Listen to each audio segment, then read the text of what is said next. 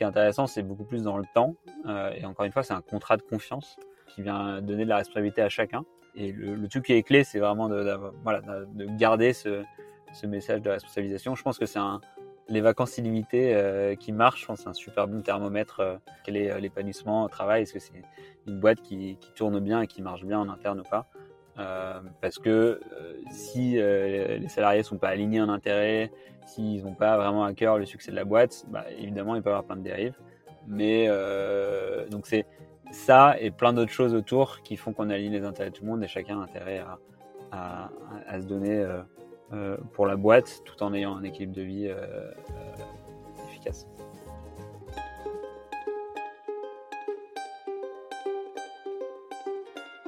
Vous connaissez l'adage après la pluie le beau temps? Est-ce que vous croyez que ça peut s'appliquer au monde du travail? Lundi au soleil, c'est pas un bulletin météo, c'est un podcast qui porte haut et fort la voix de celles et ceux qui pensent le travail autrement. Je me présente, je suis Tim Levert, DGA est associé chez Cosa Vostra, une agence conseil en stratégie digitale. Tous les lundis, je reçois une personne qui a osé tenter de nouvelles méthodes, de nouvelles façons de travailler, mais également des personnes qui imaginent le travail de demain et ils viennent le partager avec vous. Alors de quoi l'avenir du travail sera-t-il fait? Vous le saurez en écoutant le podcast. Je suis Tim Levert et lundi au soleil, c'est une chose qu'on aura, je vous le garantis. Alors bonne écoute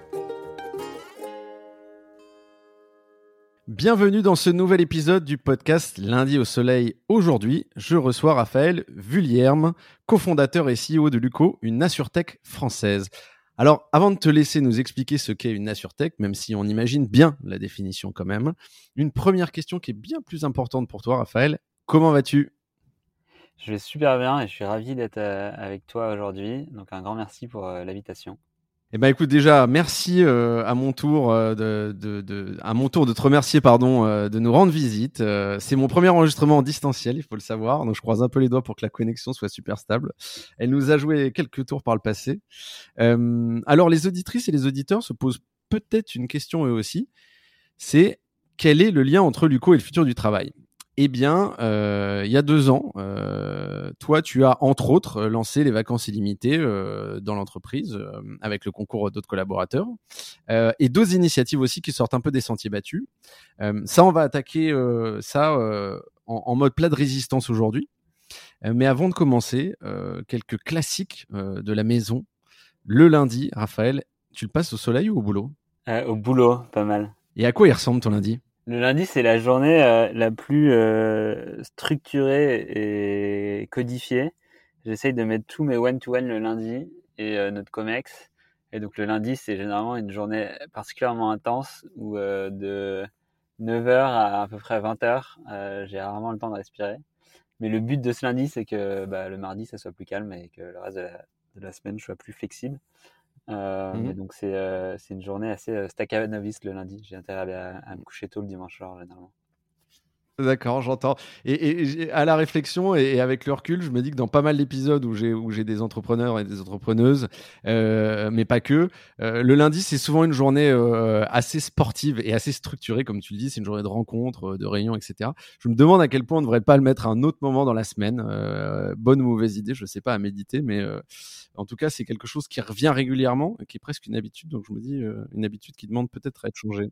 Moi, je suis assez fan de, des cycles hebdomadaires comme ça. On a, on a un principe chez Luco qui s'appelle le mmh weekly, qui est euh, tous les vendredis, euh, chaque personne écrit à son, à son manager euh, qu'est-ce qu'elle a fait de la semaine, donc qu'est-ce qu'elle a shippé pendant la semaine, mmh quels étaient les low lights, donc euh, ce qui a pas s'est pas passé comme prévu et les priorités de la semaine prochaine.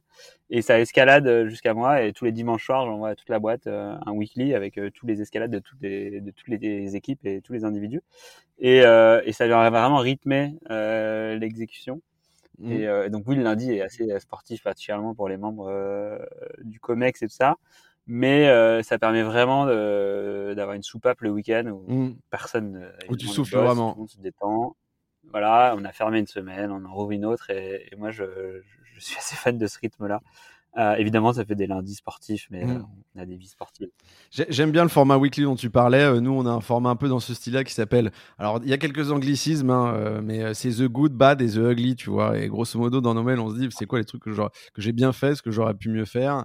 Euh, et puis c'est là où je me suis un peu foiré. Euh, alors je, je je, je, je, m'emploie aussi à faire cette gymnastique-là. Je trouve que c'est important. Euh, et tu as raison, la semaine suivante, c'est une autre semaine euh, avec de nouveaux challenges. Donc voilà. Qu'est-ce que tu vois de ta fenêtre? Qu'est-ce que je vois de ma fenêtre? On est au bord du canal euh, Saint-Martin, on est en face du pont éphémère. Mmh euh, et donc on voit euh, des, des, personnes qui boivent des coups le soir, mmh qui nous dit que c'est l'heure de partir au bureau. Ouais. Et on nous voit des et on voit des pompiers qui font des exercices le midi, ce qui est assez marrant. Ah, parce qu'à côté du pont éphémère à Paris, sur le canal Saint-Martin, il y a effectivement la caserne des pompiers. Exactement. Voilà, donc on a des exercices d'échelle toute la journée, ce qui est particulièrement distrayant. Et, et sinon, j'ai grandi dans les Alpes en regardant les montagnes toute la journée, et donc je suis un peu un Parisien déprimé parce que je vois jamais de montagne dans ma fenêtre. Mais j'ai réussi à me soigner sur ce sujet. Je connais ça, je connais ça. Euh, qui est aujourd'hui la personne qui t'inspire sur le futur du travail? Est-ce que entrepreneur, auteur, un homme, une femme, euh, ou la Bible euh, Où est-ce que tu vas piocher tes idées? C'est assez marrant parce que je, je, suis à la fois très heureux, à la fois très mal à l'aise d'être sur un podcast de, sur le futur du travail parce que je me considère pas du tout comme un théoricien euh, mmh. du travail euh, et, euh, et, honnêtement je lis relativement peu de choses je pense sur ce sujet. Euh, je suis avant tout un praticien et je pense que du coup on, on essaye des choses. Il y a pas, pas, mal de choses qui marchent pas il y a des trucs qui marchent. Et, et, je pense que tout le fil de cet épisode ça va être de dire que honnêtement j'ai assez peu de je, je détiens pas du tout la vérité et j'ai assez peu de convictions très fortes euh, sur, euh, sur le futur du travail et même sur le travail, euh, comment ça marche, qu'est-ce qui marche, qu'est-ce qui marche pas. Notre conviction, c'est qu'il faut être plutôt très ouvert à l'avant-garde, moderne, essayer et, et s'adapter. Et, et, généralement, les gens qui théorisent beaucoup, qui mmh. écrivent beaucoup sur le futur du travail, particulièrement dans le monde des startups, c'est des startups B2B qui vendent des trucs à des RH. Mmh. Euh, et donc, c'est immensément majoritairement euh, à diviser marketing pour en fait promouvoir leurs produits et faire du content. Euh, c'est pas du tout notre cas. Donc nous, on, fait du B2C, euh, on vend en grand public. Euh, évidemment, on a des clients qui sont start-upers, mais c'est pas c'est pas notre stratégie marketing, contrairement à beaucoup de boîtes qui théorisent énormément le, le, le futur du travail. Donc ce qui nous permet, c'est pas une de nos valeurs chez Luco, mais je pense que c'est un truc qui est assez vrai, c'est une sorte de, de, de vrai ou d'humilité. Mmh. Honnêtement, je, je détiens pas euh, la science ni la vérité. Euh, on a fait des, des, expériments qui marchent et qu'on reconduit, comme les congés limités, et on en reparlera. Euh, mais globalement, ça, ça, revient beaucoup de, des, des, échanges avec les équipes, de, de tester des choses mmh. qui peuvent paraître innovantes et, et dans, d'avoir des datas et, de faire des, des, débriefs une fois qu'on a fait euh, l'expériment et, d'avancer quand même pas, mal par ça. Mm. Peut-être ma seule théorie, c'est d'être euh, ouvert, malléable et, euh, et, prêt à tester pas mal de choses. Bah, écoute, je te mets à l'aise tout de suite. C'est clairement l'objectif du lundi au soleil. C'est-à-dire que moi, j'entends ton point et tu le résumes très très bien. Il y a d'un côté les théoriciens, de l'autre côté les praticiens. il y a parfois un peu entre les deux. On va recevoir quelqu'un dans les semaines à venir. vous allez voir qui fait un peu des deux.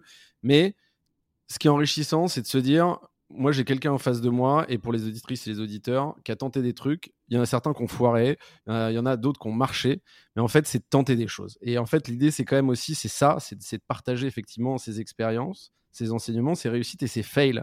Et, effectivement, euh, là, où, là où je suis totalement en phase avec toi, c'est qu'on n'est pas là pour donner les leçons, on est là pour partager des initiatives qui ont été faites. Euh, alors, est-ce que tu le sais ou pas euh, Mais je fais toujours un petit détour sur l'invité avant le sujet du jour. Euh, et je fais un petit rappel sur ton profil. Alors toi, euh, tu as été euh, cofondateur et CEO de Good Food, euh, une application qui permet de recevoir chez soi des recettes. en 2015, aux alentours de 2014-2015, tu as été Global Rollout Manager à Rocket Internet, alors qui est, une, qui, est une, qui, est une, boîte qui a, qui a effectivement eu son, son âge d'or. après, en 2015-2016, tu as été CEO d'OpenJet, une plateforme de réservation de jets privés. Et depuis 2016, cofondateur et CEO de Luco, cette néo-assurance habitation dont tu vas nous parler dans un instant. Moi, j'ai quand même une question, pour le coup, qui est un peu une question piège. Alors, déjà, il n'est pas dégueu le parcours, bravo. Mais j'ai quand même une question qui me vient, c'est quel est le lien entre toutes ces aventures? Euh, Il n'y a pas de lien cohérent et logique. Euh, je pense que le seul lien, mhm. c'est un lien euh, entrepreneurial. Ouais toutes ces expériences, euh, il y a une logique de, de, juste de parcours individuel et humain. Mmh euh, en sortant d'école, j'ai monté une première boîte dans le Vertically Integrated Food Delivery, donc euh, on va dire une sorte de Frishti pour la faire rapide, deux ans avant, avant une boîte comme Frishti par exemple. après, j'ai poursuivi finalement pour des raisons perso, d'association et tout ça. j'ai poursuivi ce même modèle avec Rocket Internet dans, en Europe. Euh, donc c'est la même idée, simplement au lieu de l'exécuter tout seul dans mon coin, j'ai exécuté avec avec Rocket Internet, qui est pas une des boîtes la plus connues pour sa culture d'entreprise et, et, la qualité de son environnement de travail, mais du coup ça m'a appris pas mal de choses. Mmh euh, et euh, et après on est on est venu me proposer de reprendre une boîte qui était cette cette cette espèce de Uber de jet privé, ouais. euh, et qui était pour moi une super euh, expérience en termes d'apprentissage. Mmh mais qui était dans un environnement humain euh, assez particulier pour des raisons personnelles. J'avais pas la force de remonter une boîte de zéro euh, pour des raisons émotionnelles. Et, euh, et, en même temps, je voulais vraiment rester entrepreneur parce que j'avais, je sais pas pourquoi, une conviction à l'époque que si un jour je devenais salarié, euh, que j'ai un CDI, j'allais m'embourgeoiser et que j'allais jamais euh, redevenir entrepreneur parce que c'est quand même assez dur de le zéro to one quand on est entrepreneur. Bien sûr. Et donc j'avais vraiment euh, cette, cette peur de, de, de, prendre un job et, et de jamais repartir. Mmh. Euh, et, mais j'étais pas assez fort pour remonter une boîte from scratch. Bref, je, en, en, très rapide, on m'a proposé euh, une sorte d'entrepreneuriat en kit, euh, qui était de reprendre cette boîte euh, qui avait euh, des choses intéressantes et des choses qui marchaient un peu moins bien, notamment l'alignement d'intérêts humains autour de cette boîte. Et donc j'ai dirigé cette boîte pendant 18 mois. J'ai fait beaucoup d'erreurs, euh, notamment euh, des erreurs de, de, management, de construction d'équipe et ce genre de choses. Mais Luco s'est construit et, marche bien parce que j'ai eu ces deux premières mmh. expériences dans des environnements humains que je, je, pense que je peux qualifier un peu de, je sais pas, c'est toxique, mais pas forcément très sain. Mmh. et donc de voir euh, que finalement ça marche pas et qu'il n'y a pas de raccourci en fait euh, avec les, avec, les, hommes et dans la vie. et du coup, ça m'a permis d'apprendre de, de, de, ces erreurs et de créer Luco avec une seule obsession qui est un alignement d'intérêts mmh. à tous les niveaux. Et, et, mon leitmotiv dans la vie, c'est d'essayer d'aligner les intérêts des personnes avec qui je travaille, peu importe qui sont les stakeholders, euh, et, si on fait ça correctement, on fait des très grandes choses. C'est top en tout cas d'entendre que euh, ces expériences euh, à la fois descendantes et ascendantes, en tout cas le fait de se dire qu'il y a eu des managements difficiles ou que tu as commis des erreurs, et en fait c'est c'est pas forcément l'apanage des entrepreneurs, c'est tout simplement l'apanage de n'importe quelle personne qui travaille aussi. comment ça a forgé aussi ton caractère et la, et la personne que tu es après, et comment effectivement tu as été vigilant à pas recommettre les mêmes erreurs. Je trouve ça très intéressant par ailleurs, c'est pas toujours évident de le reconnaître. merci donc pour cette transparence d'échange sur cette première partie. Euh, on va passer à la partie suivante. Je te propose de rentrer maintenant dans le dur. Euh, alors, qu'est-ce que c'est que le dur? Le dur, c'est de parler de Luco. Alors, pour moi, là, comme ça, euh, j'ai une première question un peu saugrenue. Ça veut dire quoi, Luco?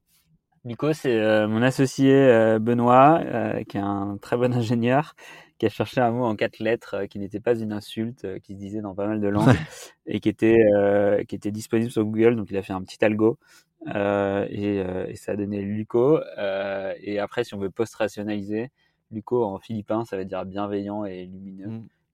Et c'est pas des kilomètres de ce qu'on essaye de construire. Ça c'est ça c'est une heureuse découverte ou, ou, ça avait vraiment été voulu la version philippine? Non, ça a été pas mal. C'est vraiment de la post-rationalisation. Okay. Mais c'est un truc très ingénieur, très, ouais. très algorithmique à la base. Ok. Euh, Est-ce que euh, tu pourrais te prêter un exercice euh, Je pense que si je te parle de ta culture d'entreprise et de la culture d'entreprise de Luco, tu pourrais presque passer euh, une heure à nous la raconter et je serais pas forcément contre d'ailleurs. Est-ce que tu penses que tu peux nous raconter en quelques mots l'ADN de, de, enfin la culture d'entreprise de Luco? Je vais, je vais, essayer de le faire de manière assez rapide. Ouais. on a un un premier pilier qui est euh, centré autour de la user obsession ou le customer obsession. Euh, on, on, réinvente pas tellement la roue chez Luco, on essaye juste de prendre une, une, industrie qui est assez poussiéreuse, qui est pas du tout alignée en termes d'intérêt avec les utilisateurs et qui est pas du tout centrée sur les utilisateurs. Mmh. Euh, et, euh, et, et, de, et de la centrer sur les utilisateurs pour proposer des expériences bien meilleures. Ça, ça a l'air extrêmement évident en 2022 de, de faire ça. Euh, mais euh, dans cette industrie qui s'appelle l'assurance, où il y a un conflit d'intérêts assez massif au milieu, euh, même dans, euh, par exemple, les nouveaux acteurs, euh, des gens technologiques et tout ça, il y a encore beaucoup de gens qui sont pas du tout user obsessed. Mmh. et, et, ça, et, ça, parfois, ça coûte même des points business court terme.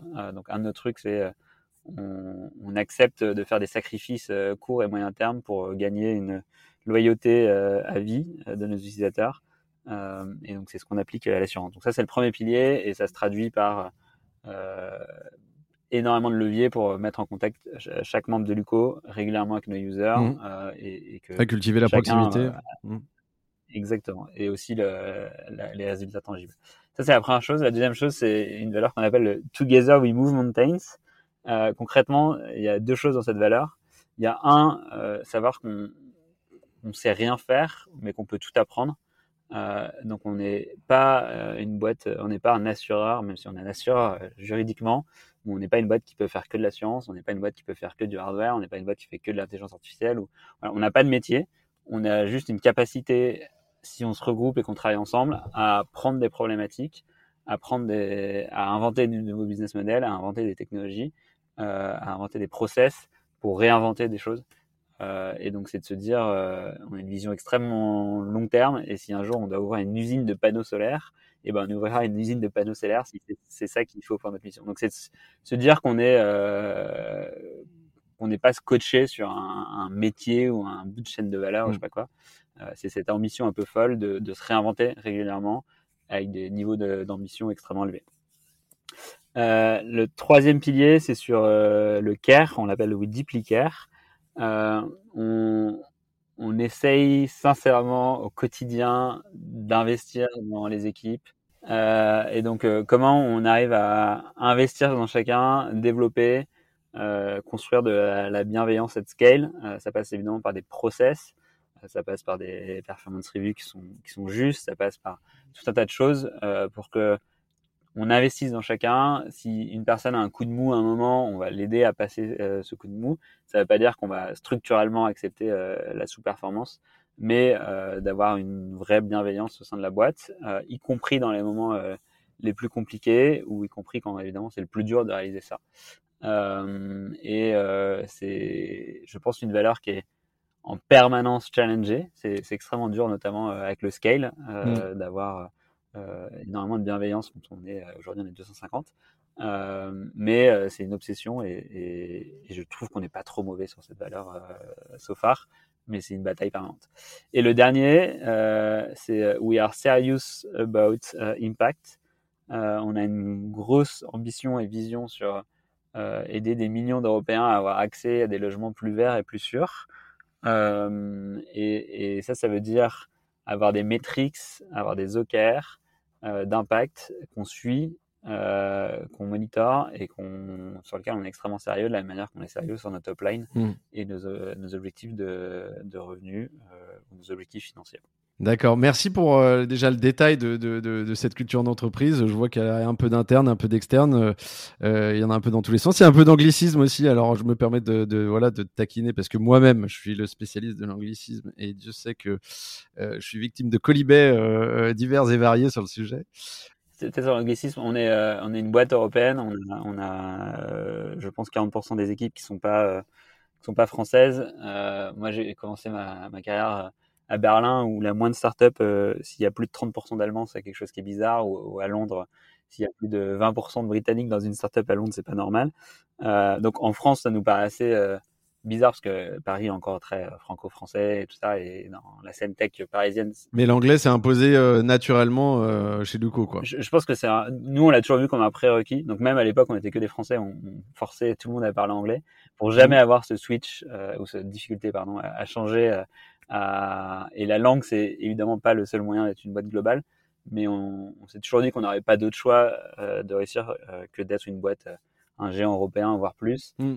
et donc, c'est juste aligné avec notre niveau d'ambition, ce qu'on essaye de faire. Et, et, et, voilà, je, je, suis pas le plus gros promoteur de la bataille de, de la langue, même si je respecte beaucoup la langue française. Je, ça fait partie des trucs pour, pour, lesquels il faut être assez ok avec et voilà dire que c'est un, combat pour moi d'une autre époque, même s'il faut garder évidemment euh, la richesse de notre culture euh, française. Mais c'est un autre sujet. Non, non, mais je te, remercie de cette précision. Et si on a le temps, on reviendra sur ce point de, la, de l'anglais, et notamment lors des que je trouve diablement intéressant. Euh, mais voilà. Euh, moi, il y avait un sujet qui me tenait à cœur euh, et qui est d'ailleurs qui a, fait l'écho dans, dans, dans, la presse, notamment sur une initiative que vous avez menée, qui sont les vacances illimitées. On va pas parler que de ça, je te rassure. Mais moi, là-dessus, j'ai quand même j'ai plein de questions qui, qui me sont venues en tête. Euh, et euh, avant de parler de résultats et, de comment les collaborateurs ont envisagé les choses euh, chez, chez, vous et chez toi, c'est de se dire comment l'idée a germé, c'est-à-dire c'est quoi la genèse? Est-ce qu'à un moment donné vous vous êtes dit on va on, va essayer d'avoir un impact sur le bien-être, on va travailler l'autonomie des collaborateurs dans la façon de travailler? Qu'est-ce qui t'est venu en tête quand tu t'es dit à un moment donné ouais les vacances illimitées c'est une bonne idée, c'est à tester Yes. Euh, c'est assez marrant parce que j'arrive pas du tout à me souvenir comment euh, comment c'est venu. Je pense même que ça vient pas de moi.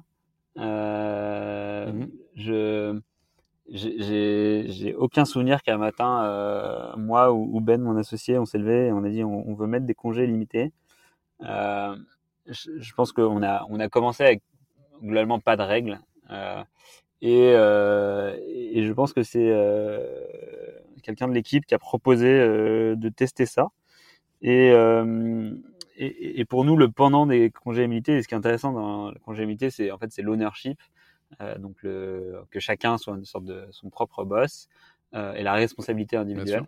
et donc c'était plus de dire, honnêtement, on, on s'en fout quand est-ce que vous travaillez.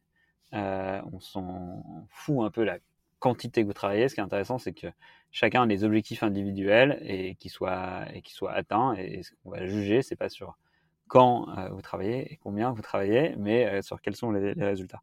Et donc les congés limités, c'est totalement dans cette logique-là, c'est de dire euh, si vous avez besoin de rester ou de faire je sais pas quoi un, vendredi matin d'aller chez le médecin, ça sert à rien d'aller poser une demi-journée machin tout ça. dans des faits, il y a du tracking, donc en fait, il y a quand même une demi-journée qui est loguée. Euh, mais euh, voilà, euh, sentez-vous libre et honneur de votre vie. organisez votre calendrier, votre manière de bosser autour de votre vie et, et, soyez le plus le plus autonome et, et, libre possible. Et ça se traduit sur quand est-ce que vous voulez prendre des vacances, bosser ou pas bosser. c'est un truc ultra simple quand on est 10, c'est moins simple quand on est 250. et donc on, je ne sais pas si toute la ville du Cône aura des congés limités. Euh, c'est une sorte de contrat moral euh, de confiance.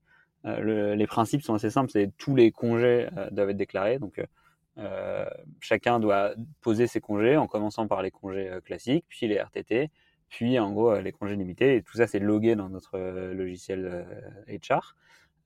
Et, et, du coup mmh. il y a une transparence dessus. et, et quand on fait des performance reviews, on vient cette data, elle existe. Donc les managers, ils peuvent regarder bah, quels sont les objectifs, quels sont les, congés qui ont été pris. Et euh, évidemment, ça.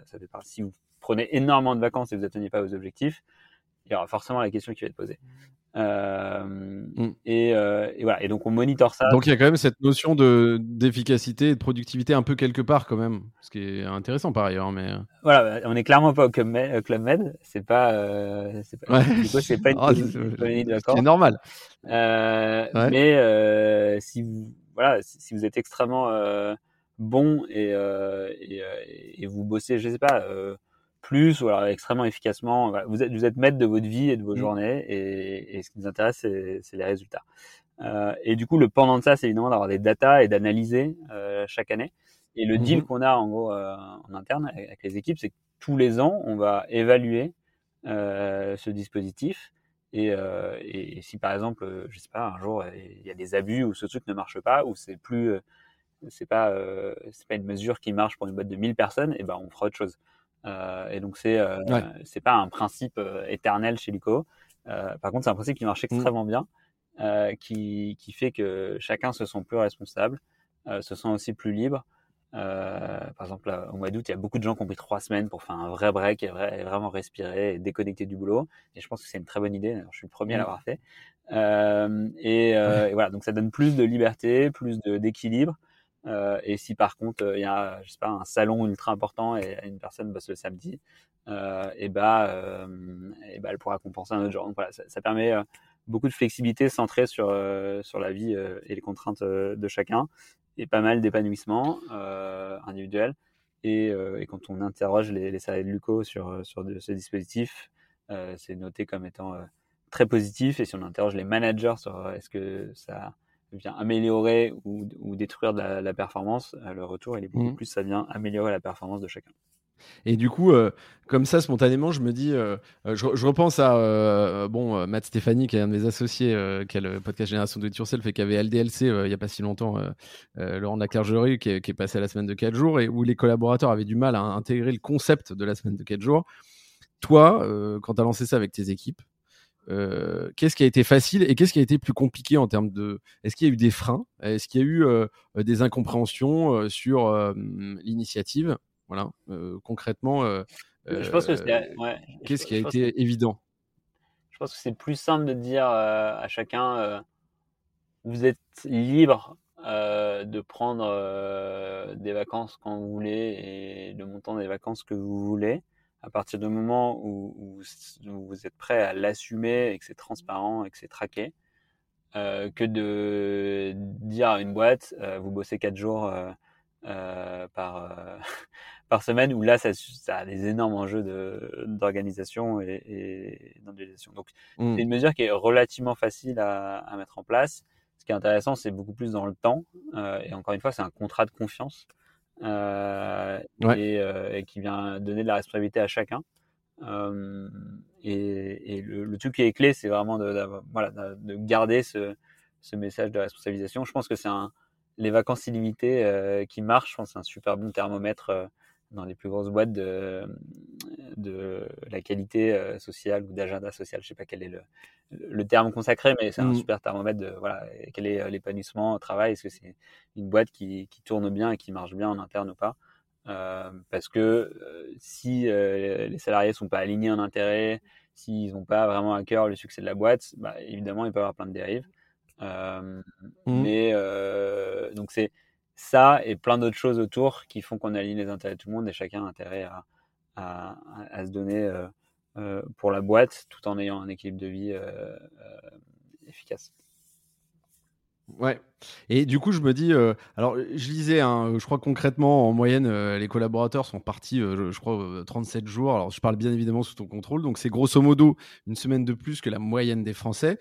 T'as pas eu peur à un moment donné que ça dérape un peu C'est-à-dire que c'est une moyenne, mais euh, ça dépend de l'élasticité derrière. Et donc, c'est de se dire, euh, à un moment, tu t'es pas dit, euh, s'il y a un collaborateur même qui cartonne très très bien, qui parte 60 jours, tu vois, ça, c'est des choses que tu as envisagées ou, ça n'arrivera pas de toute façon? Non, non, si, si, bien sûr, c'est un. c'est comme, comme tout à chacun, euh, et particulièrement je pense aux entrepreneurs, ils sont toujours un peu contrôle fric, euh, paranoïaque et ce genre de choses. Euh, donc c'est pour ça qu'on a de la data et qu'on qu monitor. Euh, ce qu'on voit, c'est que globalement, euh, il y, a pas, y a des boîtes qui ont des congés limités, et en fait c'est des congés euh, inexistants. Donc dans beaucoup de boîtes, il y a ah, oui, parce que personne les prend. En fait, en fait, oui, oui, oui. Euh, et, et, mm. il y avait aussi cette défiance hein, des, des, des, équipes au début quand on l'a proposé de dire oui enfin vous allez faire comme euh, pas mal de startups où vous dites il y a des congés limités mais dans les faits en fait personne ne prend ses congés et en fait c'est pire. L'effet d'annonce, ouais, ouais, tout à fait. C'est le risque. Donc le déjà le premier engagement c'était de dire euh, il faut que tous les managers euh, fassent en sorte que leurs équipes prennent au moins les congés obligatoires et, et, que c'est obligé de prendre ces congés. et ça c'est un, une responsabilité des managers. Euh, et après, euh, bien sûr, elles peuvent en prendre plus et prendre des congés limités. Mais euh, on a un engagement déjà de faire en sorte que chacun peut prendre au moins ses congés obligatoires. donc évidemment, il y a la question de bah, tout peut dériver. Tu, on peut avoir des gens qui prennent des congés énormes au mieux de, au mieux de voilà, et, pas, pas, entre, pas, en gros respecter le, le sorte de contrat social. En fait, c'est un super bon thermomètre mmh de l'engagement d'un collaborateur. Euh, si une personne elle est à, à, la plage entre guillemets et, et elle est complètement euh, désengagée de son travail, bah là elle va prendre beaucoup de congés euh, mmh illimités. Et ben on aura une donnée très claire. Et si en plus les, les, les performances sont pas là, ça sera beaucoup plus simple d'avoir une conversation avec cette personne sur bah, est-ce que Luco c'est encore vraiment l'aventure dont la personne a envie, est-ce que c'est vraiment le, le, le, rôle dans l'envie? Et mmh. si oui, pourquoi pourquoi les, les résultats sont pas là? Euh, et, euh, et, poser les bonnes questions. Donc finalement, c'est un thermomètre aussi. et, mmh. et, ça permet d'avoir des datas et, des discussions assez factuelles. Et ce qu'on voit, c'est qu'on a en effet des, des top performers qui s'organisent bien euh, et, qui, euh, et qui prennent plus de congés que, que, que, le, minimum. Euh, ou alors, on a aussi des top performers qui sont un peu plus workaholic et qui prennent très peu de congés. Mais globalement, ça permet à chacun d'adapter sa vie et son rythme à ce qu'il a vraiment envie. Et, et la rétention, c'est un énorme enjeu en, en startup. on, a, on a eu des très très bons chiffres de rétention historiquement. Et ça, ça passe par avoir euh, des boulots qui s'adaptent un peu plus à la vie de, chacun plutôt que l'inverse historiquement. Mmh. Et, juste, me permets de te couper, mais sur ces profils, effectivement, euh, que tu appelles top performers, je trouve ça intéressant et qui prennent quand même par ailleurs beaucoup de congés. Euh, mais globalement, sur toutes les typologies de profils, j'imagine qu'il y en a autant que de collaborateurs. Comment tu favorises l'échange entre eux justement sur l'organisation du travail et sur euh, justement cette initiative-là pour qu'eux en, face ils se disent comment je vais aller m'inspirer, euh, pas du voisin mais euh, de mon pote qui travaille dans l'autre service, etc. Tu vois, est-ce que ça c'est quelque chose que tu cultives? On, a, on a pas mal d'initiatives transversales, on, a une organisation matricielle sur laquelle je, mmh je, pourrais passer pas mal de temps. Déjà, je pense que les, bornes supérieures et inférieures des, congés illimités, euh, j'ai pas le chiffre exact, mais je pense que la personne qui a pris euh, le plus de congés limités, c'est peut-être 10 euh, ou 12 jours en plus que, que, le, que, le nombre de congés. Donc, il n'y a, pas des, y a, pas des gens qui prennent deux mois de plus. Euh, et je pense que s'ils prenaient deux mois de plus, euh, si, soit, soit les personnes arriveraient à montrer qu'elles font euh, leurs objectifs et leur boulot, soit en gros on a une discussion sur ok comment on aménage ton travail à, ce que tu as réellement envie de faire. Mmh mais on n'a voilà, on n'a pas des déviances par rapport à, la moyenne. on a un quart type relativement faible. sur la transversalité, sur bah, comment les gens s'organisent ou les équipes s'organisent quand quand, euh, elles partent en vacances, bah, pareil, c'est assez simple, ça gère au niveau de l'équipe et il euh, y a des règles assez simples de vous partez pas tous ensemble et vous organisez. Et, globalement, un bon manager, il fait en sorte que son équipe, ça se passe bien. Euh, et sur la transversalité, euh, ça se fait beaucoup par, par cette organisation matricielle où en gros, on a des chapters qui font les mmh métiers. Euh, l'engineering, euh, le produit, le design, euh, ainsi de suite, et, et, les tribes qui sont par thématique. Donc chez Luco, on a quatre grosses tribes, user acquisition qui sont tous les thématiques de, de croissance et d'acquisition de nouveaux utilisateurs, user life qui sont comment on prend soin de nos utilisateurs une fois qu'ils ont fait confiance à Luco, Moment of Truth, qui sont comment on gère nos sinistres et on délivre la meilleure expérience sinistre possible euh, quand les, les personnes qui nous font confiance ont un problème chez eux. Et, Core Insurance, qui sont des sujets très euh, back-end complexes sur euh, le métier d'assureur, très, très deep, on va dire. Et donc, en gros, ça, ça fait des équipes pluridisciplinaires et, et elles tournent assez vite. et donc, on arrive à relativement casser les silos tout en ayant des niveaux d'ownership et de focus assez élevés je, me disais aussi que c'est quelque part c'est quand même un argument. Euh, alors ça en, ça en dit long un peu sur l'ADN de, la boîte, mais euh, j'imagine que c'est aussi un argument de, pour à la fois euh, les candidats. tu parlais de fidélisation, mais aussi pour les candidats de se dire, bah en fait, ouais, ça a l'air cool du co, quoi. Enfin, c'est pas uniquement, mais c'est un argument complémentaire. Ça joue? Moi, j'en ai jamais euh, parlé en entretien ou j'ai jamais vendu dans un entretien. Euh, je pense que ce qui joue vraiment, c'est euh, la mission de la boîte, est-ce qu'on va apprendre, est-ce qu'on va se développer, la dynamique de la boîte, etc. je pense que c'est des, facteurs d'attraction de talent beaucoup, beaucoup plus forts et, la mission et le sens de ce qu'on fait, je pense que c'est vraiment numéro un dans l'attractivité des talents. Après, en effet, là, on a fait un survey et, et 60 personnes des 60% des, des, salariés de Duco ont dit que c'était un des facteurs qui les avait aidés à, à rejoindre euh, la boîte. Honnêtement, je pense pas que c'est euh, le facteur euh, le plus déterminant, mais ça fait partie d'un des ensembles comme l'actionnariat salarié. Donc, on a 12% de, de, de, la boîte qui est détenue par les mmh. équipes, ce qui est plutôt dans le haut de la fourchette en Europe, le très haut de la fourchette. et voilà, ça fait partie des X choses mises en place pour aligner les intérêts et faire en sorte que chacun soit honneur et, et, et retrouve un fruit de son travail. Euh, mais c'est pas, on, voilà, on tambourine pas mmh. sur, les, sur les portes en disant venez chez Luco, c'est congé limité. Et je pense que d'ailleurs, si on le mettait trop en avant, je pense qu'il y aurait un risque pour le coup, que ça soit un peu négatif parce qu'on peut-être qu'on attirerait des gens qui sont intéressés que par ça Uniquement par, oui. Bien sûr. Ce qu'on veut, c'est quand même des, des, choses assez équilibrées. Et c'est pas nous du tout qui avons inventé mmh. le congé limité. moi, j'ai oui, oui. Non, non. Voilà, il y a une boîte qui s'appelait Pop Chef qui avait fait pas mal de bruit là-dessus et, j'avais pas mal échangé avec Tout à fait, c'est Pop Chef. Leur fondateur à l'époque, que je connais bien et qui sont des, amis et, m'avait, je pense qu'ils étaient pas très loin de, de notre approche aussi euh, sur beaucoup d'ownership et, euh, et mmh. beaucoup de liberté. De toute façon, c'est l'idée, c'est d'échanger, de trouver euh, euh, des initiatives et de les adapter euh, à sa sauce, à sa boîte. Je, je, rebondis sur un, un, autre sujet un peu différent sur lequel je crois que vous avez mis en place. Une fois de plus, je parle sous ton contrôle. c'est la grille de salaire transparente. Mmh. Où toi, tu te dis, je vais savoir reposer sur le, le nombre d'années d'expérience ou le niveau d'expertise. Tu vas nous expliquer ça. Je fais juste une petite intro. Nous euh, on a un client euh, euh, qu'on adore, hein, qui est Shodo, voilà, qui est Jonathan Salmona, qui est le fondateur. Lui, il est en mode équité, transparence, et donc grosso modo, la grille des salaires pour lui, elle est ouverte et en libre accès public, quoi. Et moi, je, trouve ça personnellement assez couillu. nous, on n'y est pas encore chez Cosa Vostra. Il y a Alan et Shine, des boîtes comme ça qui ont des démarches proches, qui sont pas identiques, mais où il y a l'homogénéité de salaire d'un pays à l'autre, ou le niveau de salaire décidé par rapport à l'impact dans l'entreprise. Euh, il y a aussi euh, un Fusio, je sais pas si tu connais, où les salaires des collaborateurs sont transparents et chacun fixe sa rémunération tous les quatre mois. Alors, bien évidemment, c'est en fonction euh, de la perf, etc.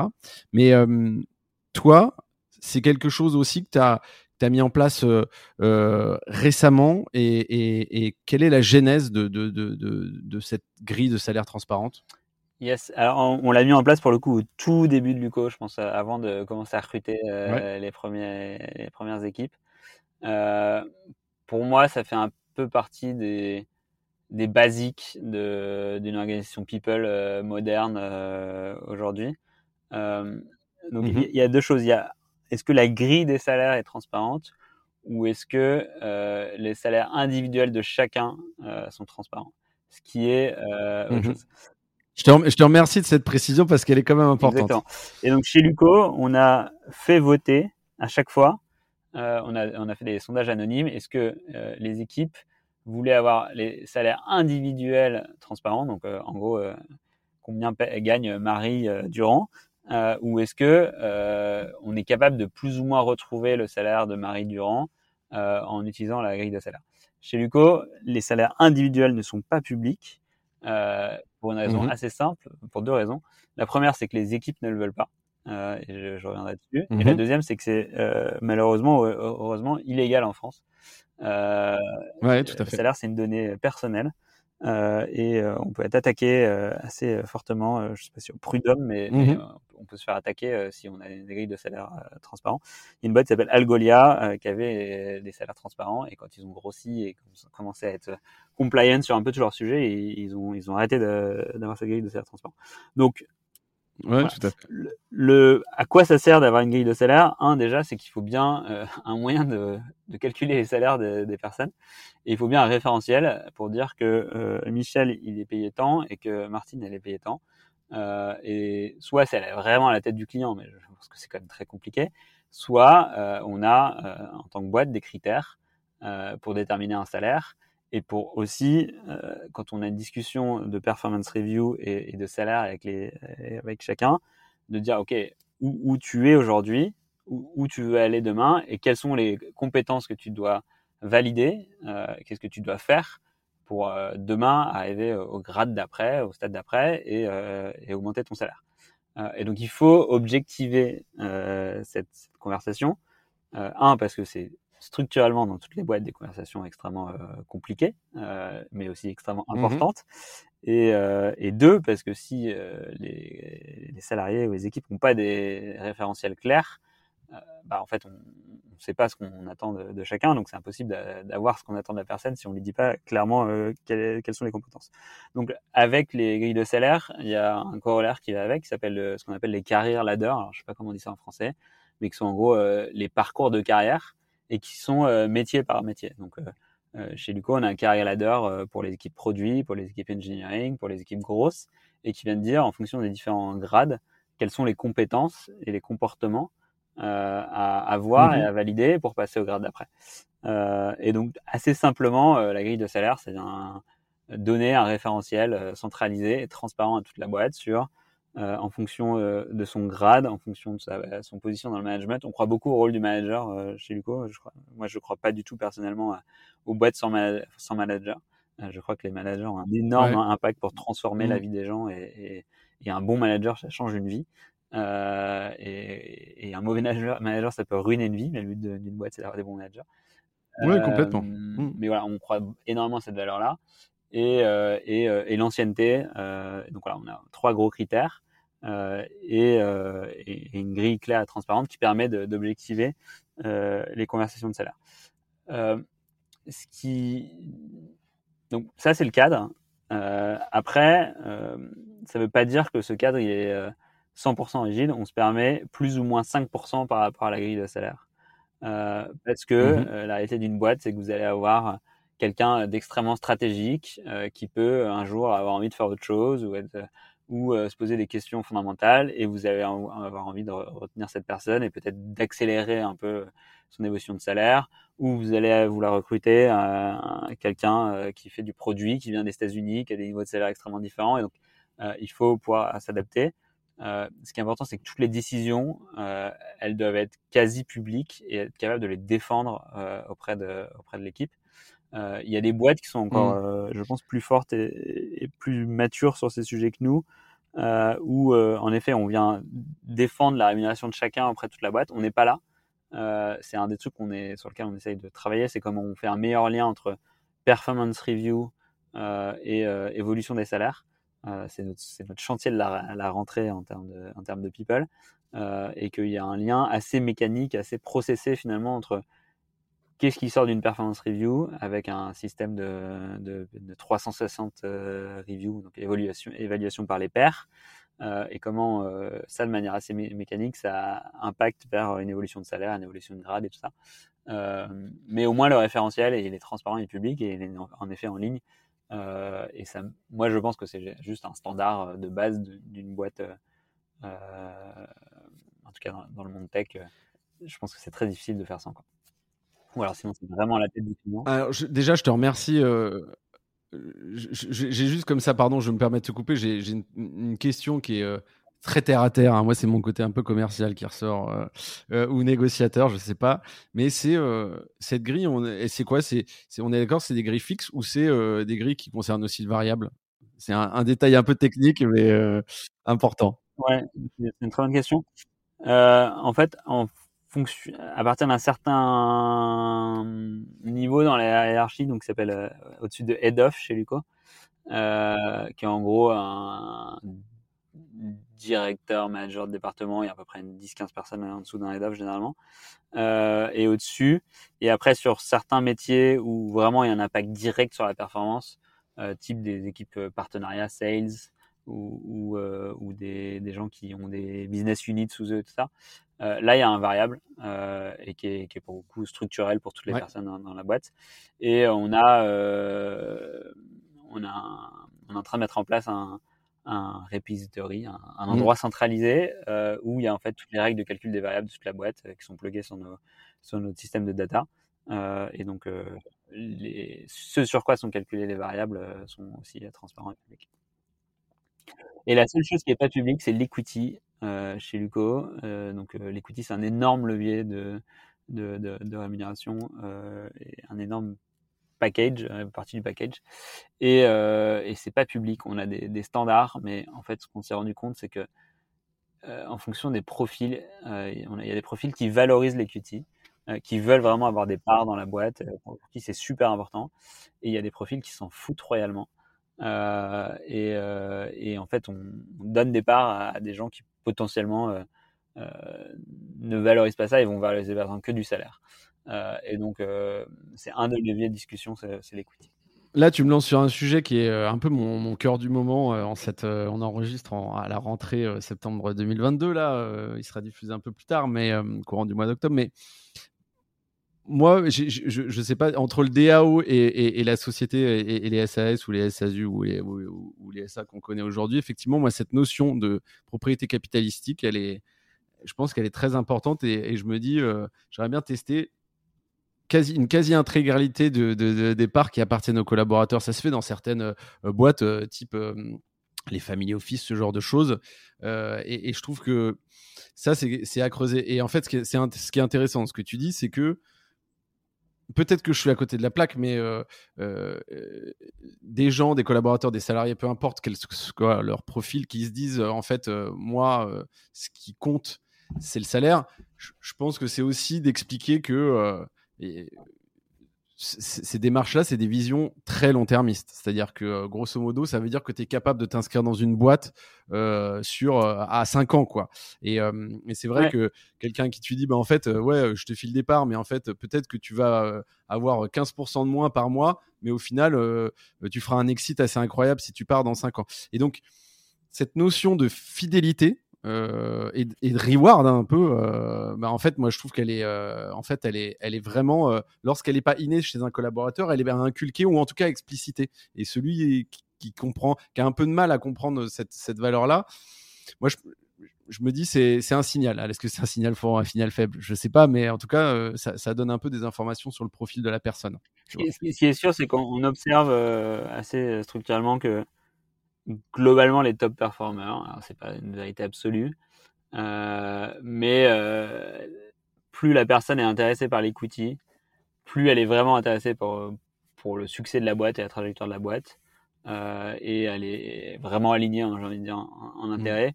Et donc généralement c'est des, des, des, personnes qui, qui s'investissent plus, qui sont qui à la fin performent plus. Euh, c'est pas une vérité totale, mais, euh, mais c'est un super bon indicateur. Euh, mm. Et donc c'est un peu le, c'est un des filtres en fait aussi qu'on fait dans les processus de recrutement. Mm. En fonction de ce, sur quoi la personne se bat, ça a un énorme, ça a un impact. Et tu as dit deux choses super intéressantes sur, sur la propriété du capital, ou en tout cas du, reward capitalistique. moi, j'ai un, un tiraillement intérieur extrêmement fort depuis le début sur euh, est-ce que le, le, reward capitalistique d'un fondateur versus euh, le premier salarié, il est sans mhm. commune mesure. Et j'ai toujours été très mal à l'aise avec ce truc-là. Euh, Ce qui est vrai, c'est que la vie, la vie d'un fondateur et l'engagement d'un fondateur et la vie du premier salarié, c'est pas exactement la même chose, clairement. Euh, et la vie d'une boîte, c'est très long et, les exits euh, capitalistiques, c'est long et, voilà. Mais c'est toujours un truc qui, où je me suis toujours dit, c'est pas vraiment normal. Alors, il n'y a pas de justice et d'égalité parfaite dans le monde. Mais euh, en effet, euh, dans, dans, le, dans le startup land moderne, euh, un, fondateur, il, a un, un, reward sans commune mesure avec le premier salarié. Et je pense pas que c'est la chose la plus juste. et, et je, je, suis bénéficiaire de ça et, et ça m'empêche pas d'avoir des questions profondes. notre manière de, de dire ça, c'est que nous, on a, on a 12% des, des parts qui sont détenues par les, par, par les équipes. Ce qui est déjà énorme, hein, ce que je veux dire, hein, je, je, je, tarie pas euh, l'exercice, je pense que c'est assez rare pour être souligné. Euh, je me dis que c'est le début d'un événement aussi potentiellement d'aller plus loin, mais je salue en tout cas euh, ce que déjà le fait de, 12%, c'est quelque chose d'assez significatif en tout cas, hein, très clairement. C'est pas mal. Et après, je, je pense pas que ça, ça suffit ou qu'on est au bout du truc, mais en tout cas, tel qu'est fait le capitalisme moderne, en effet, toujours aujourd'hui, euh, et euh, dans des schémas VC-backed euh, qui permettent quand même de faire des choses grandes et fortes et, mmh. rapidement. il y a cette, ce surreprésentation des fondeurs au capital qui ont aussi un rôle probablement énorme dans la trajectoire d'une boîte. Donc, est-ce que c'est faux Est-ce que c'est injuste Je sais pas. Mmh. Mais moi, ça m'a toujours un peu, un peu choqué cette, cette question-là. Et euh, je, reviens, et c'est la dernière remarque que je ferai sur cette partie-là. Après, on passera à la prochaine partie, mais sur, le, sur les grilles de salaire, on avait une discussion avec plusieurs collaborateurs, puisqu'on faisait les entretiens de, de fin d'année en juin, juillet 2022. Et en fait, on s'est quand même rendu compte que concrètement, ils étaient tous, en tout cas chez nous, euh, ils sont tous très transparents sur leur rémunération. C'est-à-dire que concrètement, euh, euh, mais y compris directors, head of, etc. Grosso modo, ils, se disent concrètement combien ils gagnent. Ils sont assez transparents là-dessus. Et en tout cas, moi, alors je, suis pas jeune, hein, mais c'est quelque chose quelque part d'assez nouveau. Moi, je me souviens que dans les dans les différents métiers que j'ai exercés, c'était effectivement un sujet un peu tabou et j'ai l'impression qu'aujourd'hui ça l'est moins. Alors attention, on est dans un microcosme, mais en fait, en tout cas, cette cet échange, cette transparence entre les collaborateurs, moi, je l'ai trouvé assez saine, en tout cas, et elle m'a fait sourire. Voilà. je, ouais, je, pense qu'elle est, importante et je pense qu'en effet le, travail change et le, pouvoir est de plus en plus du côté des salariés. Je pense que c'est une mmh. extrêmement bonne chose pour, pour tout le monde et c'est une preuve assez tangible. Hmm. Euh, je te propose qu'on passe à la dernière partie. Euh, on va parler un peu de tendance et j'aimerais quand même avoir ton avis. Euh, alors, c'est normalement, ce ne sont normalement pas encore des questions pièges, mais des questions normalement que tu n'auras pas eu, que tu ne connais pas à l'avance, bien évidemment. Est-ce que tu crois qu'une des tendances importantes, ce sont les math skills? Alors, euh, je, m'explique, hein, en tout cas pour les auditrices et les auditeurs. Tu as euh, les soft skills d'un côté dont on parle beaucoup, euh, la communication, l'adaptabilité, l'esprit d'équipe, ce genre de choses. Après, il y a les hard skills. Alors, je suis capable de savoir faire de la gestion du changement, la maîtrise d'une langue étrangère. voilà. Et puis, quelque part, c'est pas au milieu, en dessus, en dessous, euh, on sait pas vraiment où c'est. C'est pas nouveau non plus comme notion, c'est euh, les, les math skills. Alors, désolé pour les anglicismes, je l'avais dit, il y en aurait quelques-uns. C'est les compétences folles. Alors, euh, nous, on va parler, je pense, plus de compétences atypiques ou originales. Et donc, c'est une activité qui est ultra maîtrisée, avec un niveau de technicité vraiment supérieur à, à la normale. et c'est un bon mix entre le savoir-faire et le savoir-être. Euh, typiquement, euh, j'ai escaladé le Mont Blanc, euh, j'ai fait 15 ans de piano, etc. est-ce que toi, aujourd'hui, dans les profils que tu vois qui sont candidats, est-ce que c'est des choses que tu que, arrives à déceler? C'est des choses que tu trouves intéressantes comme ça au débeauté? Ou c'est des trucs où tu te dis, ouais, attention, ça sent un peu le bullshit? J'ai jamais entendu parler de ce concept. euh, et donc j'ai aucune réflexion un peu intelligente, intéressante sur ce sujet. Euh, Peut-être la seule chose, je pense que euh, évidemment ce que ce que chacun a fait euh, dans son travail ou au contraire euh, en dehors de son travail euh, et les parcours de vie souvent témoignent de, du niveau de de drive ou de volonté. Euh, et donc, euh, par exemple, des choses, vais enfoncer les portes ouvertes, mais j'imagine que des anciens sportifs euh, qui ont fait la compétition à très niveau, c'est des gens qui ont un niveau de volonté et, de, mmh. et de connaissance d'eux-mêmes et ça extrêmement forte. Euh, et, et c'est clairement des, des compétences très importantes en entreprise. Est-ce que ça veut dire que du coup, tu apportes, une, une, place importante, toi, d'un point de vue du coup, justement, sur, je dirais pas les extracurricular activities, mais un peu les, ce qui sort du parcours professionnel pur et dur? Bah, Je pense que ce qui est super intéressant et important, c'est de comprendre le pourquoi, euh, ce, qui, drive les gens, euh, euh, qu'est-ce qu'ils ont envie de faire de leur vie et pourquoi, et quel, type d'aventure qu'ils ont envie d'avoir. Et, donc voilà, quelqu'un qui, est un marathonien et qui se qui pousse ses limites euh, tous les week-ends, euh, bah, c'est quelqu'un qui a un niveau de drive euh, élevé. Est-ce que ça veut dire qu'il va le mettre dans son travail? Pas forcément, mais ça fait partie de la, complexité et la richesse des, des personnalités. Mmh. et c'est clairement quelque chose qu'on essaie de comprendre en entretien. Je, je suis pas sûr d'avoir une réponse extrêmement intelligente et, et, et intéressante sur ça, mais non, non, mais t'inquiète, on est là pour échanger. Il hein, n'y a, a, pas de sujet là-dessus. Euh, euh, Déjà, merci pour ce point-là. la deuxième question que j'avais, je ne sais pas si tu as vu l'émergence, les, c'est pas neuf, mais euh, ça a été euh, porté par euh, notamment TikTok et ça a été voilà assez viral en, juillet 2022 sur ce, cette notion de quiet quitting, qui est grosso modo, c'est presque une démission, une fausse démission, parce qu'en fait tu pars pas vraiment. donc c'est juste de se dire, j'en fais pas trop euh, mais j'en fais pas trop peu non plus. Euh, donc voilà, c'est pas bâcler son boulot, c'est euh, d'en faire suffisamment pour pas se faire virer, mais pas trop pour pas se pourrir la vie perso.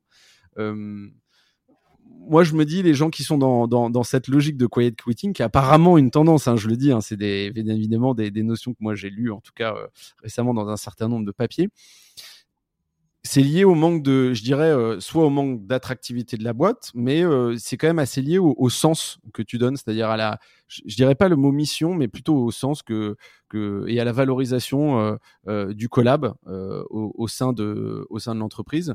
Est-ce que toi, c'est des choses effectivement sur lesquelles, chez Luco, tu es particulièrement vigilant, c'est-à-dire au fait que le collaborateur se dise, je connais ma place, je sais ce que je vais apporter je sais qui je suis aujourd'hui, je sais qui je serai demain. C'est, euh, je, je, connaissais pas encore euh, ce quiet quitting. Tu m'apprends plein de choses, c'est cool. euh, moi, la première action que ça me donne, c'est un peu le. en gros, c'est un peu bosser à moitié, mais du coup, c'est d'une certaine manière vivre à moitié. Je pense pas que toute la vie c'est le boulot, clairement pas. Euh, mais je pense que d'être épanoui dans son boulot, d'apprendre, d'être challengé, de se développer dans son boulot, euh, c'est un levier euh, assez important de bonheur et d'épanouissement. Ou alors, mmh il faut faire autre chose, ou alors il faut aller dans des boîtes très alimentaires, et, et je suis très fine avec ça. mais ouais, c'est un peu faire tout à moitié. Je pense que c'est probablement plus intéressant de, dans ce cas-là, faire vraiment quelque chose, ou alors démissionner et de faire 12 mois de voyage, je ne sais pas. Euh, chacun mmh a, sa propre quête de sens de sa vie et du pourquoi et, de, de, ce qu'elle a envie d'apprendre. Euh, ça se trouve, on a des équipes chez Lico qui sont en quiet quitting. Euh, c'est plus facile de les identifier quand, quand tu es 10 que quand tu es 250. Donc il y a aussi cette notion de, de maillage du management probablement et, après, tout le monde ne peut pas être euh, au top euh, de l'engagement, de sa performance euh, à 100%. c'est pour ça que c'est extrêmement important d'avoir des parcours dans des boîtes avec déjà accepter que parfois une personne a fait un cycle et c'est bien qu'elle aille faire autre chose de sa vie. Et je pense pas que c'est forcément un échec. De très belles années et juste la personne part, faire autre chose. Et, euh, et à l'inverse, d'avoir des, des, transformations dans les métiers, donc d'avoir des gens qui commencent sur un métier et qui se redécouvrent un nouveau métier euh, dans une boîte. Et pour le coup, c'est les choses qu'on a la chance de pouvoir faire quand on est 250, c'est de proposer, euh, commencer à proposer des parcours de professionnels différents. Et ça, c'est super, super intéressant. Et après, la chance de, de l'écosystème des startups, c'est que globalement, c'est des des entreprises extrêmement liquides euh, et donc on peut assez vite se remettre en selle sur un autre projet, sur une autre boîte si on a envie de le faire. Et ça, je pense que c'est une chance euh, extrêmement forte pour tous les salariés de la tech de d'avoir un choix professionnel et un choix d'aventure mmh à vivre permanent et, qui change très vite. Je confirme. Euh, Raphaël, je te propose qu'on passe euh, au dernier stream euh, euh de la, dernier acte de, de, Lundi au Soleil. Est-ce que tu as un livre, un film, une série à nous conseiller qui pourrait nous inspirer? Moi, il y a un livre que j'adore et que je donne dans tous mes podcasts, qui est Delivering Happiness, mmh et qui est donc, le fondateur de, de Zapo. C'est comment il, a, il, il, aligne. Alors, c'est un livre qui est un peu vieux, mais, mais qui est toujours assez vrai sur comment justement il aligne euh, les intérêts et euh, il crée euh, du bonheur chez ses consommateurs et chez ses salariés et le lien entre le bonheur des, équipes et, la qualité du service qu'on rend. Ouais, l'excellence du service client, il est très orienté autour de l'excellence des services clients. Ouais. Mm, mm. Exactement. Et c'est très intéressant dans, dans, une activité comme la nôtre où notre métier c'est de gérer des, des sinistres, donc des, des, problèmes de personnes chez eux. Et si les mm. équipes qui, qui gèrent ça sont pas elles-mêmes extrêmement euh, impliquées et, investies et épanouies, euh, ça va pas très bien se passer pour nos utilisateurs. Euh, et donc ce livre, j'aime beaucoup. Et sinon, sur un chapitre un peu plus fun et plus léger, je trouve que les, dernières séries sur WeWork et sur Uber sont extrêmement marrantes et intéressantes. Et en tant que fondateur de startup, c'est toujours il y a toujours des trucs sur lesquels on, on, se reconnaît à moitié ou des choses comme ça. Donc, je les trouve assez fun. Je confirme, je, je, je plus sois, c'est une excellente reco. Merci beaucoup. De mon côté, euh, je vous recommande chaudement une, série euh, sur les excellents conseils d'ailleurs de ma belle-sœur et de son mari qui s'appelle Severance sur Apple TV+. Euh, c'est la vie d'une entreprise qui contrôle la mémoire de ses salariés. Euh, concrètement, il y a une, les, les employés subissent une opération chirurgicale de séparation entre les souvenirs liés à leur vie professionnelle et se lier à leur vie privée. C'est assez dingue, mais je veux pas en dire plus parce que je veux pas spoiler. Mais je, recommande chaudement. Euh, une dernière question et je te libère. Est-ce que tu as une anecdote qui te vient en tête et que tu as envie de partager, un bon, un mauvais souvenir ou autre? Ah, j'avais une super anecdote que j'ai oubliée, mais du coup j'ai une anecdote moyenne. Euh, peut-être sur euh, toute la justement le, la culture people et, surtout la communication euh, qui en est faite. Je pense que moi, en tant qu'entrepreneur, j'ai beaucoup lu, euh, notamment au début de Luco, euh, ou écouté de, de, communication sur les autres startups scale-up, sur qu'est-ce qu'ils faisaient dans leur culture. Et je me sentais toujours dix fois moins bien ou en insécurité. Je me dis toujours, ouais, ce qu'ils font eux, c'est trop bien. Et, notamment les, les, startups qui vendent des, des outils euh, à, des, à des RH qui sont extrêmement forts sur ce sujet et qui du coup peuvent mettre en insécurité tout un tas d'entrepreneurs, de salariés. Ils se disent ah mais ma boîte elle est quand même moins cool parce que j'ai pas ça, nan, euh, et ben le, donc il faut évidemment pas croire ce que les gens disent et ce que les gens communiquent. Euh, dans la startup il y a beaucoup de PR euh, et c'est pas toujours la réalité.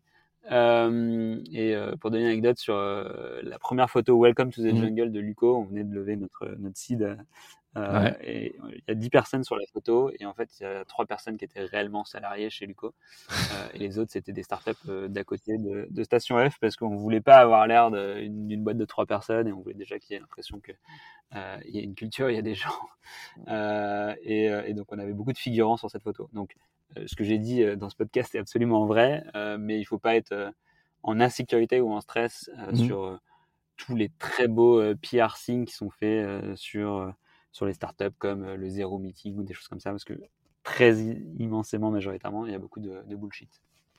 Euh, merci Raphaël pour cette anecdote. Je, l'aime beaucoup. Euh, ça me rappelle une des premières boîtes dans laquelle j'ai bossé avec un, entrepreneur absolument exaltant qui avait fait à peu près la même. Quand il avait lancé sa boîte, ils étaient trois. Ils avaient eu un gros client qui était venu euh, un, manufacturier de voitures euh, allemand et, dans les bureaux. Et comme ils étaient trop quatre, ils avaient demandé à tous ses potes de venir et de se mettre derrière les ordi en mode un peu la vérité si je mens. Et euh, il s'était mis à 10-12 dans la salle en train de faire semblant de bosser sur des, bannières, des sites, etc. J'avais trouvé des idées très drôles. C'était ouais, ouais, le, côté j'ai envie de montrer qu'on est déjà qu'on est déjà un peu gros mais voilà j'ai l'impression qu'aujourd'hui ce, cette volonté de montrer que euh, on est nombreux euh, et qu'on est solide, euh, s'estompe un peu pour quelque chose de plus authentique. Mais peut-être que voilà, je suis trop, je suis trop tourné vers le positif. Non, non, je pense que je pense que c'est vrai et, peut-être juste pour finir, mais c'est notamment dans, les dans les jeunes boîtes, si vous n'avez pas encore une grille de salaire totalement transparente, si vous n'avez pas encore, je sais pas, des congés limités et toutes ces choses-là, je pense que c'est extrêmement important à avoir. Mais je pense qu'il est plus important, c'est d'avoir une, une, boîte qui a une vraie mission, un sens, euh, euh, et, d'aligner très bien euh, tous ces salariés. Et globalement, une boîte qui a un, business utile pour la société et qui marche, c'est déjà la première garantie d'avoir des équipes heureuses et épanouies. Merci pour ce mot de la fin qui est très cool et plein d'espoir. J'aime beaucoup. Et Raphaël, en tout cas, moi je te le dis, je suis ravi que tu sois passé dans lundi au soleil. Merci du partage et du retour d'expérience comme à chaque fois, moi j'ai appris des milliards de trucs. Euh, tu l'as dit, moi je suis là pour apprendre, je suis pas là pour donner des leçons et je crois que tu es à peu près dans cette même vibe. J'espère clairement que nos auditrices et nos auditeurs, ils auront appris aussi beaucoup de choses, qui tenteront des trucs euh, et euh, après l'écoute de cet épisode et, et, voilà. Et donc merci infiniment de ta présence et de ces enseignements. Je te souhaite une excellente semaine. Un immense merci pour l'invitation. Très bonne semaine à toi. Merci. Lundi au soleil, c'est fini pour cette semaine. Merci d'avoir écouté cet épisode jusqu'à la fin. S'il vous a plu, n'hésitez pas à le partager à une personne qui a passé la journée sous la pluie. Et oui, ça nous arrive à tous. Vous pouvez vous abonner pour ne pas louper les prochaines sorties ou encore mieux, laisser un avis sur la plateforme d'écoute que vous utilisez. Lundi au soleil, c'est une émission produite par Cosa Vostra, une agence conseil tech et créative. Un grand merci à celles et ceux qui travaillent avec moi, de près ou de loin, pour rendre ce podcast possible.